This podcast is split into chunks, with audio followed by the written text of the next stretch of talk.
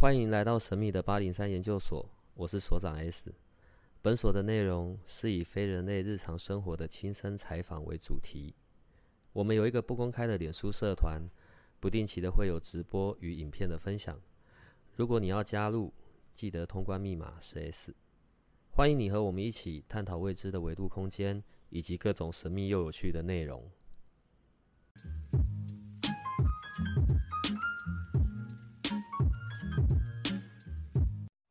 你这样坐在你那个位置啊，嗯，然后看我这样，看我的手水晶，它一切都还好吗？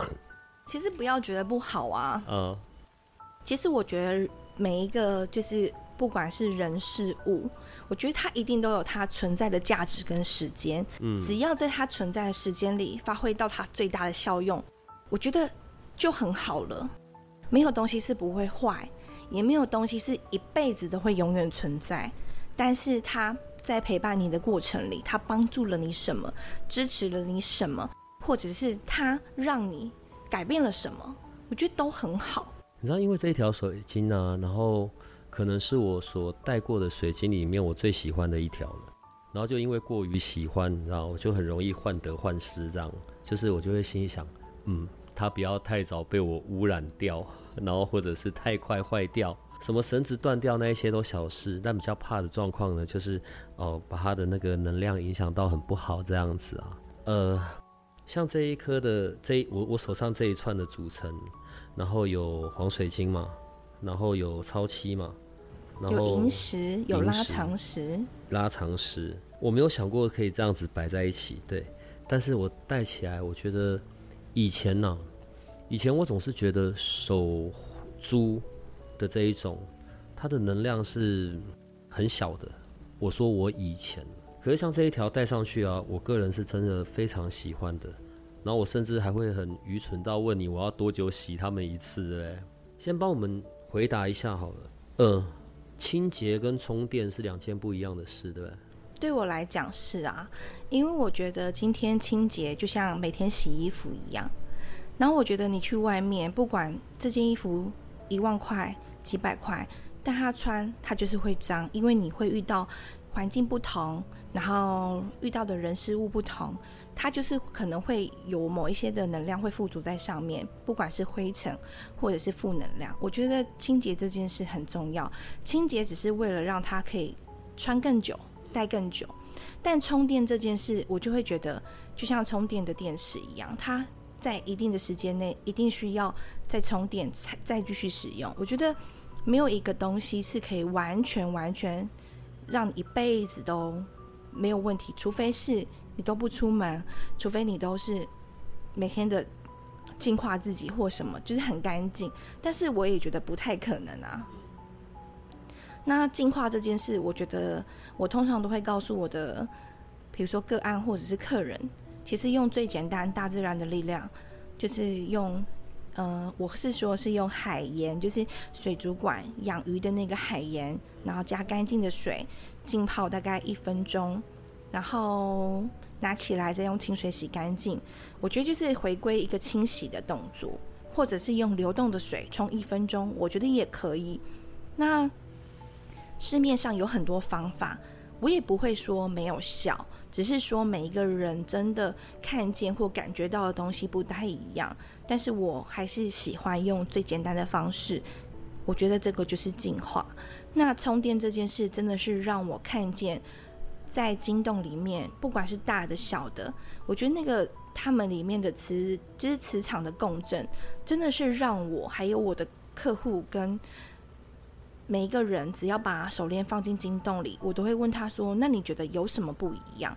每个人都告诉我：“对，看起来好像更亮了一点，看起来好像更冰凉了一点，握起来感觉好像更轻了一点。”我觉得我也是一个见证的过程，然后一直慢慢发现，其实用金洞充电是最好的方法，而且是最简单的。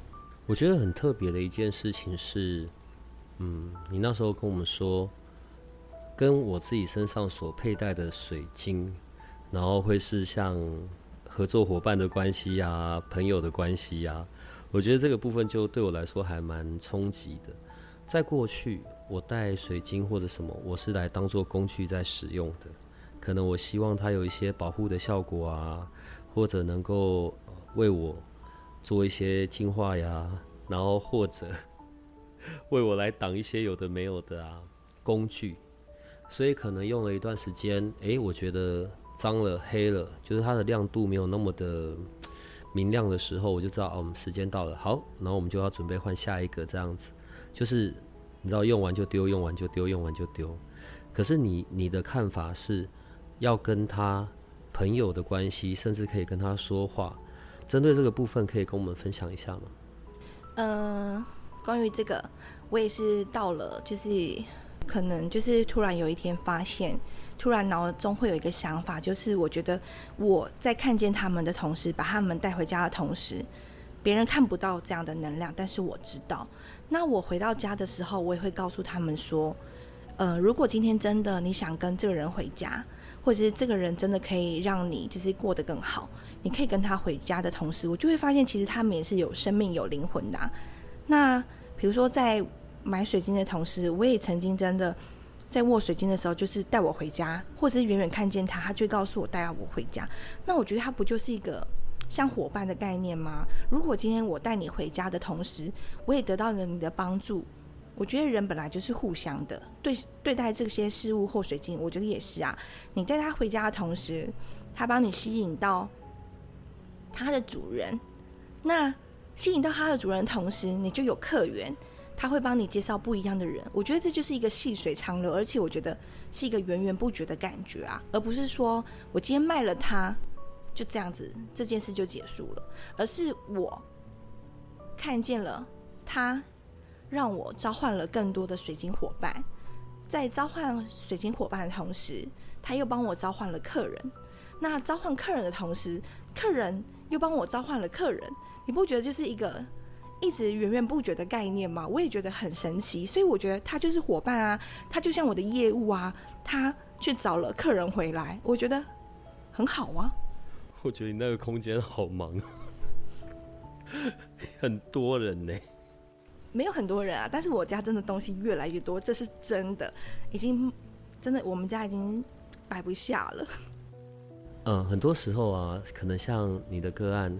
即便他没有直接到你那里去，你们是透过线上、透过说话的，然后你会帮他搭配出可能很独一无二的，然后是完全属于这一个人的这样子的一个水晶串。呃，你会用到的东西，可能还会用那个生命灵数嘛，对不对？去算，然后他是否缺什么，还是补什么这一块我不太懂，你可以这一块跟我们讲一下吗？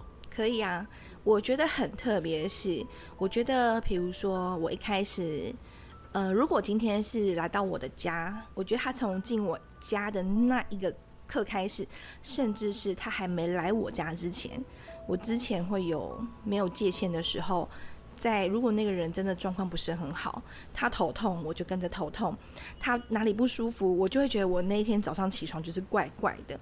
那我就会，因为我是一个见证者，我就会问他说：“你哪里不舒服吗？”他就说：“对，你怎么知道？”因为我觉得就是一个共感。但是我学会了西塔疗愈之后，我下了结界，我知道我可以同理，但是我不需要共感他的任何病痛，我还是可以帮他做出适合他的水晶。那我觉得很奇妙的是，当这个人负能量越强，或者是他真的遇到的困难越大，那个水晶真的是怎么绑哦？都会在要打结的时候，不是脱线啦，不是断掉啦，就是要重复一直再绑过再绑过，我就会觉得水晶好像也在觉得自己能不能够服务他。那当然有些真的只是问题很小很小的，真的只是在聊天的过程，大概半个小时，水晶就可以选好，然后就可以绑好。但如果那个困难度很大或很强大，可能这个也想要，那个也想要，然后到最后水晶都在绑好久，那我就会用。不一样的问题，不一样的方式。那生命灵数大概只能是先乍看他的缺数是什么，然后再去问他是不是真的有遇到这样的困难，然后再从这些数字里面再去感觉到适合他的水晶是什么。那如果今天他缺的是钱，帮他补了钱，但是他的一直漏掉，但他帮他补钱，好像也永远都补不足，所以他永远还是会觉得自己没钱嘛。所以我就会到最后，我觉得。嗯，应该是先把他把洞补起来，就会有钱，因为他不是没有钱，而是他漏掉了，所以我就会换个方式想，那可能只要把你洞补起来，你就不会漏财，你就会有钱。所以有时候也不是补钱的问题，但我觉得有时候，比如说，如果你想要有桃花姻缘，那我觉得又是你本身要求过高，世界上根本没有这种人啊，我就会觉得那是不是要平衡你的想法，或者是说接近你的思想，或接近你的某些东西，让它更落地一点。才有可能啊，不然你的头就是你的眼睛都长在头顶上，怎么会看得见？那至少要长到正确的位置，看到正确的人。我反而会觉得应该是要这样子才对。所以应该是说，如果如果我的状态是好一点的，我是有专注在我自己身上的，那我想要的那一切，也许是关于爱情好了，那个正确的人也才会出现嘛，而不是我一直往外求。意思是这样吗？我觉得是啊。比如说，很多人都想要找伴侣、灵魂伴侣，甚至是蓝图的灵魂伴侣。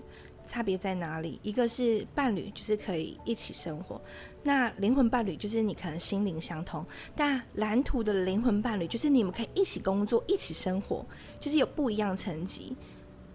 但是我也会发现，你在找的同时。如果你一直在进步，你就会发现你当初一年前许的愿，跟现在让你遇到了，但是你的振动频率又提高，或者你又进步了，那个人好像又不服务你了。所以我会觉得，当你想找的时候，因为那个人有那个人的自由意志嘛，所以我觉得你的要求是什么？我觉得要写得更清楚，因为那个人还有那个人的自由意志，所以我不觉得。有这么容易？说真的，我本来呢想要针对生命灵数的部分呢，跟你有一些探讨。但我们现在进行到这边，我想我们换个方向好了。因为我们刚刚在谈关于感情哦，关于蓝图里面的那个伴侣，我觉得放大一点来看哦，大概就是我们在讲的显化这件事。正常而言，好了，我我比较肤浅。我们在讲显化的时候。我会去到的，可能就是针对事件哦。我想要钱，我想要爱情，我想要有一个另一半，我想要有个对象，我想要什么什么什么，很物质的、肉眼可见的，然后常常就会陷入。那我要如何让它发生？它是如何可以不知不觉的显化出来？显化，这个是我对显化的这个理解，或者我的意识层面上，我是这样看待显化的。那你呢？你会怎么看待显化这件事？我如果说以字面上来说，显化其实就是心想事成。那对我来讲，我看了这么多个案，看了这么多大家，大家一直都会以为显化是，就像所长说的，金钱，然后爱情。但是对我来讲，显化更重要的是找到了我自己。我觉得，当你要找到你自己的同时，我觉得有一件事最重要，就是你愿不愿意跨出去改变。我觉得显化一定要是你想要显化什么，你就必须先踏出去改变什么。如果你都不愿意，它会，它真的不会从天上掉下来。那我觉得对我来讲，显化有三个最重要的一件事，就是天时地利人和。那天时对我来讲就是宇宙的能量，地利呢，带我对我来讲就是水晶矿石，人和就是我自己愿意改变，而且我相信。我觉得当你不知怎么办的时候，水晶陪伴我，它就像是接收器，它把我想要的发射到宇宙，我把我想要的发射到宇宙，宇宙接收到了这样的讯息。它回馈了我，看见我想要实现的，我觉得这就是显化。但是有时候，当你自己都不相信，或者是你都没有踏出去，我觉得要显化真的就是太难了。你所指的那个踏出去，他在说的是什么？比如说，当时我也曾经一度的怀疑我自己做不做得到，或者是当我遇到困难的时候，我一定是很挫败，或者是很没自信，一定觉得，就像我曾经也问过我自己，我做错了什么，一定是一直陷入很自责，或者是想不透，或者是甚至很忧郁的状况下，我也曾经有过。然后我们也曾经告诉我，我也曾经告诉我自己。我没有做过什么坏事，我也蛮善良的。但是为什么我会发生这些事？我也曾经想不透。然后我也曾经到处去求神拜拜，然后我也曾经被很宿命的评论过。但是那个真的，如果我今天没有踏出去找，再找我自己，我可能真的就是在宿命里面轮回，或者是真的就是因为宿命，我就是困在那里了。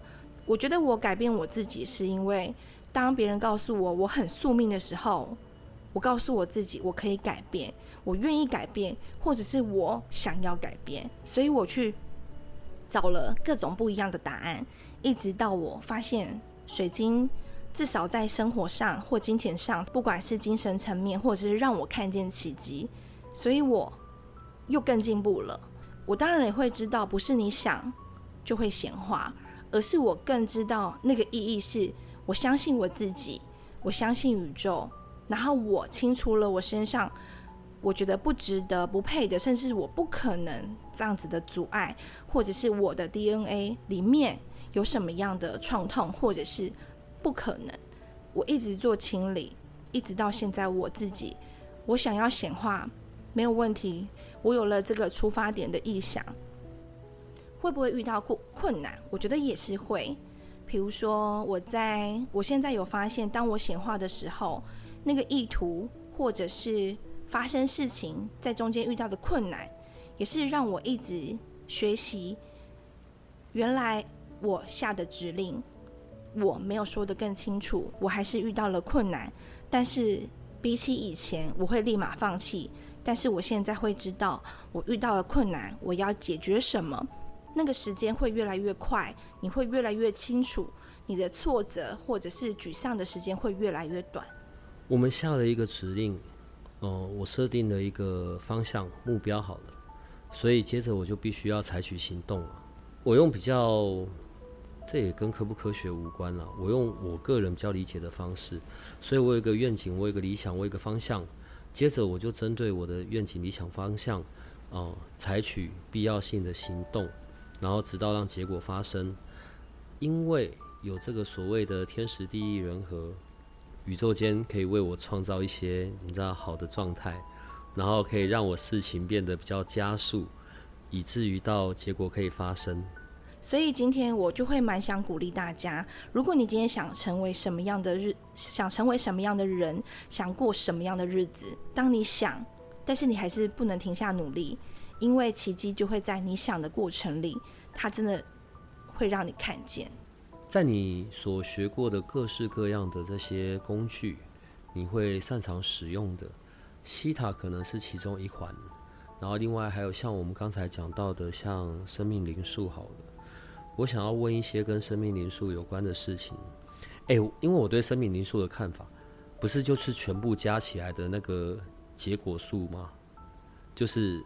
西元出生年月日相加的最后数字，然后就代表了某一种个性，是只有这样吧？嗯，真的不是。我觉得，比如说生命灵数对我来讲就只是一个工具，但是它里面潜藏着每一个数字所代表的意思。然后你的缺数、你的连线，其实都会干扰着你的选择，或者是你的人生，它会创造了什么？那我觉得还有一件事，什么加什么？比如说一加一等于二，但是真的，但是一乘以一会等于多少？还是一？其实数字跟数字的结合，我觉得是蛮神奇的。然后我觉得这些数字对我来讲，比如说在我跟你聊天，或者是在告诉你说话的过程里，我觉得那个只是让我基本初步的认识你。但是每个人都会照着数字走嘛？我反而会觉得，如果你今天像我好了。我是四五六都缺数，缺数，就是我呃，在你的整个出来是没有四、没有五、没有六，对，就没有。所以我是一个跳跃式思想、没有逻辑、没有组织的人。就是我常常跟你说话的同时，我的脑袋可能已经计划着下一件事了。对，那只是让我初步的认识你。那我觉得，因为这些数字会让我知道说，你的生命里面大部分或者是比较缺少的是什么样方面。那我觉得它会变成，嗯，影响你吗？我觉得百分之五十，但更影响你的是你生活里面的人事物。缺数的部分会到百分之五十，真的，有些人真的很特别哦，比如说。如果今天你缺一，独立、自信，有些人真的就是，不管是生命灵数的数字没有一，身份证字号没有一，手机号码没有一，他的生活里就是没有一，真的会有这样吗？你现在一讲，我才开始认真在看，真的重新再就是因为你就会在生活里，你就是会有一种比较依赖，然后你没办法。自信的做自己，真的会有这种人。那有些人会数字多到一个没办法，他的那个特性或特质就特别特别的强烈。有些人的酒特别特别多，他就是一个，我觉得应该是酒特别多。酒对我来讲是一个非常非常大爱的人。那酒太多，就会变成你自以为的牺牲是，其实就是你的自以为是了。我们举一下例子好了，所以来来去去又只能用我做例子。如果照我原本的认知啊，西元的年，然后加上月日，然后加起来那个数字就是结果数嘛？那是叫结果数吗？天赋数哦，天赋数。然后，但是你是几几，最后是几加几变成那个数字，那个叫做，譬如说生命灵数，最后一个数字就变成你的生命灵数。譬如说我是六，嗯，但是我是三加三六，对，所以那个三是什么？那个六是什么？三对我来讲就是沟通说话，那你有两个三，就会代表说你真的就是靠嘴巴吃饭，你真的现在也是靠嘴巴吃饭。我要先讲，我过去真的不知道。好，OK，好，三是沟通讲话。对我有发现，比如说，嗯，我也是忙三十几岁之后，我才认识生命灵数，然后再去回想到那些数字的组合，有时候，比如说所长是三加三的六号人。但是三加三并不代表说你从小到大就有这样的特性，没有，他可能真的也会像紫微斗数一样，他几岁才会开始？对，在那之前你可能是没有发现这样子的特质，对，所以我会发现说，当你的缺数。可能是你生活或生命里面的某一个阶段，它突然启发了，突然变成你吃饭的工具，因为你三加三等于六，那六代表的是同理心，所以你到了应该是最近发现你自己好像很适合做讨论这件事，所以你结合了你说话，然后探讨很特别的人事物，因为你同理。因为你可能人生阶段走过了某一件事，所以你想要同理或者是分享给大家，就会变成三加三等于六的现在的你。那在我整个这样，因为呃我们在看生命灵数的时候，一样就好像九宫格嘛，然后就去圈我们比较多的那个数字。那像我的数里面，我没有二，没有四，哎。对呀。啊，那什么意思？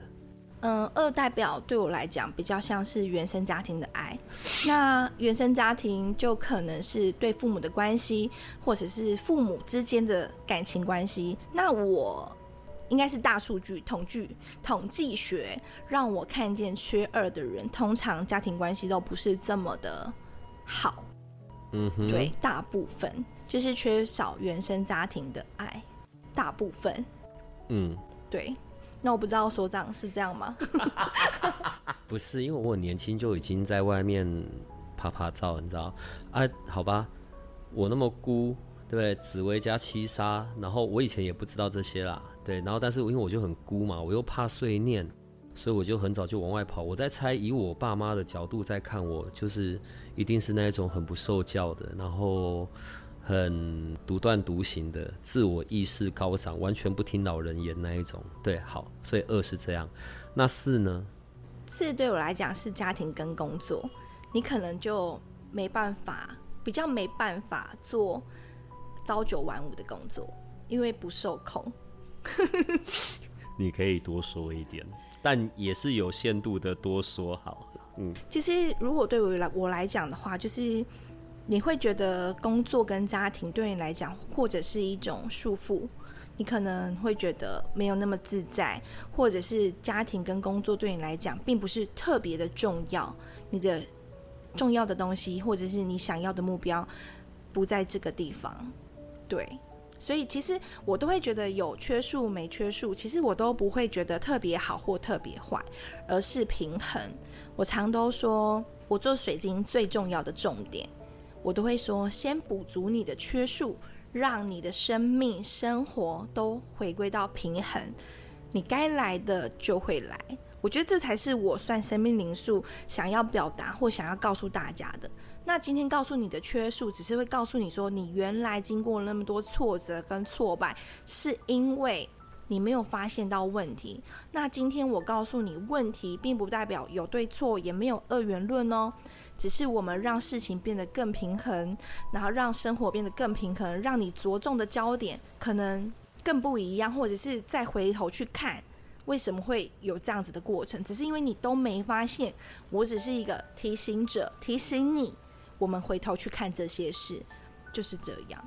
像这样子啊，结果我的三就很多圈，那个很多圈就是是我很重要的一个元素吗？我觉得很多东西就是过多或过少都不好。嗯，那如果过多，我觉得如果比如说，如果以一个圈来讲，你可能就是一个婴儿，然后会呀呀叫，嗯，这个是表达嘛？嗯，那如果两个圈，你可能像幼稚园的程度，你可能可以说你想要什么。嗯，然后如果三个，你可能像国小生，你可能会用成语叙述；四个，你可能像国中生，你会有情绪。嗯，五个以上，就是说你真的可以判断，就是明确的表达，但是也没有对错哦，就是你说话沟通的程度，你用什么样的方式？有些人他，我觉得沟通这件事真的是。不是这么容易，因为你想的跟你说出来的，很多人是词不达意，嗯，就跟你沟通的能力有关系了。那如果很多三，就表示说你可以清楚明白的说出你的需求，但说出来这是你的想法哦，跟别人理解你又是另外一件事。沟通的目的就是希希望。希望我想要达成的那一个结果，然后与沟通的那个对象，可以是有达成共识的。好，所以那个是沟通的目的嘛。但刚刚讲到另外一个问题，所以所谓的沟通，我们所讲出来的跟对方是否能够接收到的，或者是否有意愿接收到，那又是两件不一样的事情了。完全。很快速的讲一下。我们说的是最终总 total 加起来的结果，我们先不要有其他的部分好了。所以有一到九嘛，对不对？一二三四五六七八九，他们各自大概是表述是一个什么样子的个性，什么样子的特质呢？我觉得，比如说你是多少加多少组合成那个你，我觉得可能真的就会在你生命里面百分之六十到七十，你大概就是这个样子。嗯，对，大家看你可能就是这个样子。除非是你有发现你的问题，你改变了，就像很多星座，大家会觉得哦，天秤座的人怎么样，天蝎座的人怎么样？但是如果你今天真的有发现自己的问题，你越早发现，你越早修正，越早找到平衡的那个自己，我觉得反而比你着重在你是谁更重要。我觉得不要被限制住了，那只是说。对于我来说，生命灵数的几号的你，或者是你想成为什么样的你，到最终你会发现，好像都会有点不一样。因为我觉得，连我自己，我是三号人，我是三九一二三的三号人，所以我真的就是有很多很跳跃的思想，然后一直在我的生命里面回头去看，发生了很多事。都是修正，或者是创造，或者是帮助我成为现在的我。如果说要用大家想的一号人，或者是二号人那些，好，我可以简单的讲，但不代表说你一定是那个样子。比如说一号的人通常都是独立，二号的人通常都是比较呃保持中立，或者是互相，或者是他比较像是一个制衡点的感觉。那三号的是沟通者，四号是组织，他非常有条理系统。那五号人是自由，就是你会有你自己想要的想法，然后想要做的事，你的自由度的那个强烈感会非常强大。那六号的人通常都很有同理心。那七号人是逻辑，他很多事情需要数据化。八号人代表权力跟欲望，所以八号的人通常都蛮有钱的。我看到的是这样。然后九号人算一下我周边哪些八号人。然后九号人我看到的是真的，就是很多比较慈悲、比较大爱。但是这个只是我看见的，但是还是要去看看你是从什么数字组合而成，然后你经历了什么，然后你现在遇到了什么困难，我们又要再去更了解一点。从上次你来，然后到现在，我们都有一些听众，然后再问怎么样可以跟你联络上。然后他们也很喜欢你的水晶，也喜欢你在里面说话的这些声音啊、能量啊。请问你那个粉砖是怎么一回事？我觉得也很奇妙啊，就是我那时候创立粉砖大概是三年前，嗯，慢慢我的我的粉砖累积真的很像归宿，但是我只有一个想法是。当我卖出去的水晶，我拍照，然后留存，只是为了让做水晶的人可以理解我当时是用什么样的能量在帮你串这个水晶。我希望给了你是什么样的爱或温暖，所以我拍照，然后把我卖出去的水晶拍照，然后。留在粉砖上，然后把每一个水晶的功效，当时我觉得它应该要给你的功效写在上面，只是为了方便你去看。然后我累积了三年，但是在今年的七月，我莫名其妙的觉得，好，我竟然不能编辑，我也不能发文，所以我的粉砖整个都不能使用了。我觉得啊，怎么会这样？但是我有问造物主，造物主说就重新创一个。我觉得我也觉得好很好，就是重新再来一个，所以呢，我又重新创了一个现在的粉砖，我也觉得很奇妙，突然不能用。但是我创了新的粉粉砖没多久，我就遇见了 S 所长，然后我好像又又有一个新的开始，就好像跟我当初创立粉砖的那个初心又升级了，所以所以我也不会觉得特别可惜，只是我会觉得。现在的伙伴可能看不见我以前的作品，我觉得就是可能要跟大家说一下的。但是就是现在的人，就是我还是没有改变。我觉得我只是想要告诉你们，如果你们今天手链有任何问题，或者是手链，比如说像 S 梳子，很怕脏了，很怕它就变变质了，对。就是你可以回头去看我当初为了什么而给你们什么，那我觉得都很好啦。反正在我身上遇到的任何事，我都会觉得都很好。反正我可以成为更好的我自己。之前那些就算是累积也没关系，然后反正还是可以找得到，只是我不能编辑，就是这样。然后我还是可以分享给想看的人，其实也都好啦。对。今天在我们要开始之前呢，我们有一些讨论。然后我们谈到了北野武的一首诗嘛？对。我想最后可以用那一首诗来做结束。从你的，从你在念那首诗，然后让我们的研究生、我们的听众去听到那一首诗的内容，而且是从你的嘴巴讲出来，我想应该会蛮不错的。嗯，就是因为今天所长告诉我，我要说的是闲话，但是我真的必须重申，我觉得我闲话做的最好。最好最好的就是找到我自己，我真的觉得我这个做的非常的好。但是我也会觉得想要跟大家分享，你们想要追求你们的人生，想要追求金钱，想要追求任何都没有问题。但是你真的要思考的是你想成为谁。然后我那天无意间看到了这个，我觉得也很棒，也很值得分享。就是北野武的一个诗，叫做《不要被骗了》。它里面是这样子写的：人至少会有一个优点值得骄傲，什么都好，找到它就好。读书不行，可以运动；如果都不行，你至少可以善解人意。如果抱着梦想，抱着目标，努力就会成功。诶，不要被这些话术骗了。什么都没有也很好。人被生下来，活下去，死掉，光是这样也很厉害。我觉得这真的是让我觉得，哦，原来这样子也很好诶。其实真的是这样，因为每一个人呢都是独一无二的个体，可能我们都还没有遇到。我我指的不是爱情上的或者另一半的那种遇到，我指的就是日常我们周边的人。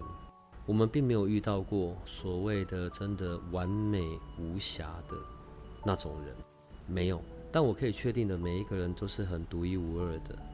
生命的历程，找到自己，我的看法啦，找到自己，那个也会是其中的一个阶段。我想，最终最终还是那一个我们所可以是的那个样子，自己，那是没有一个被定调的，那是没有一个被定位固定下来的，是随着年龄的增长。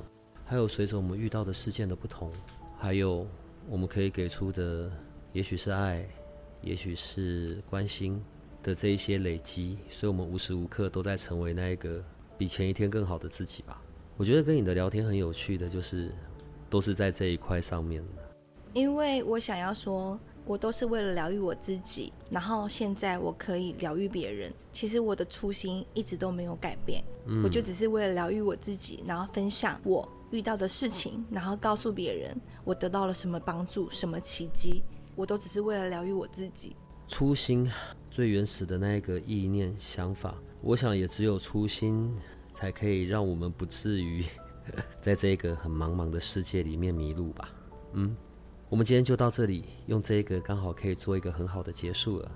下一次你来的时候，我们可能就要多一些东西。我想听一下，在你整个。关于自我疗愈的这一段路途路途上面，你的各种的学习，还有这些学习对你所带来的一些所谓你带来的这一些嗯影响，然后它又是如何反映在你现实世界里的？这样可以吗？可以的。好，那我们今天就到这边吧，所以可以跟我们的听众说拜拜了。嗯，下次见喽。拜拜。如果你喜欢我们的节目，请多帮我们分享，并且鼓励订阅。让八零三研究所可以持续成为你探索灵能世界的另一只眼睛。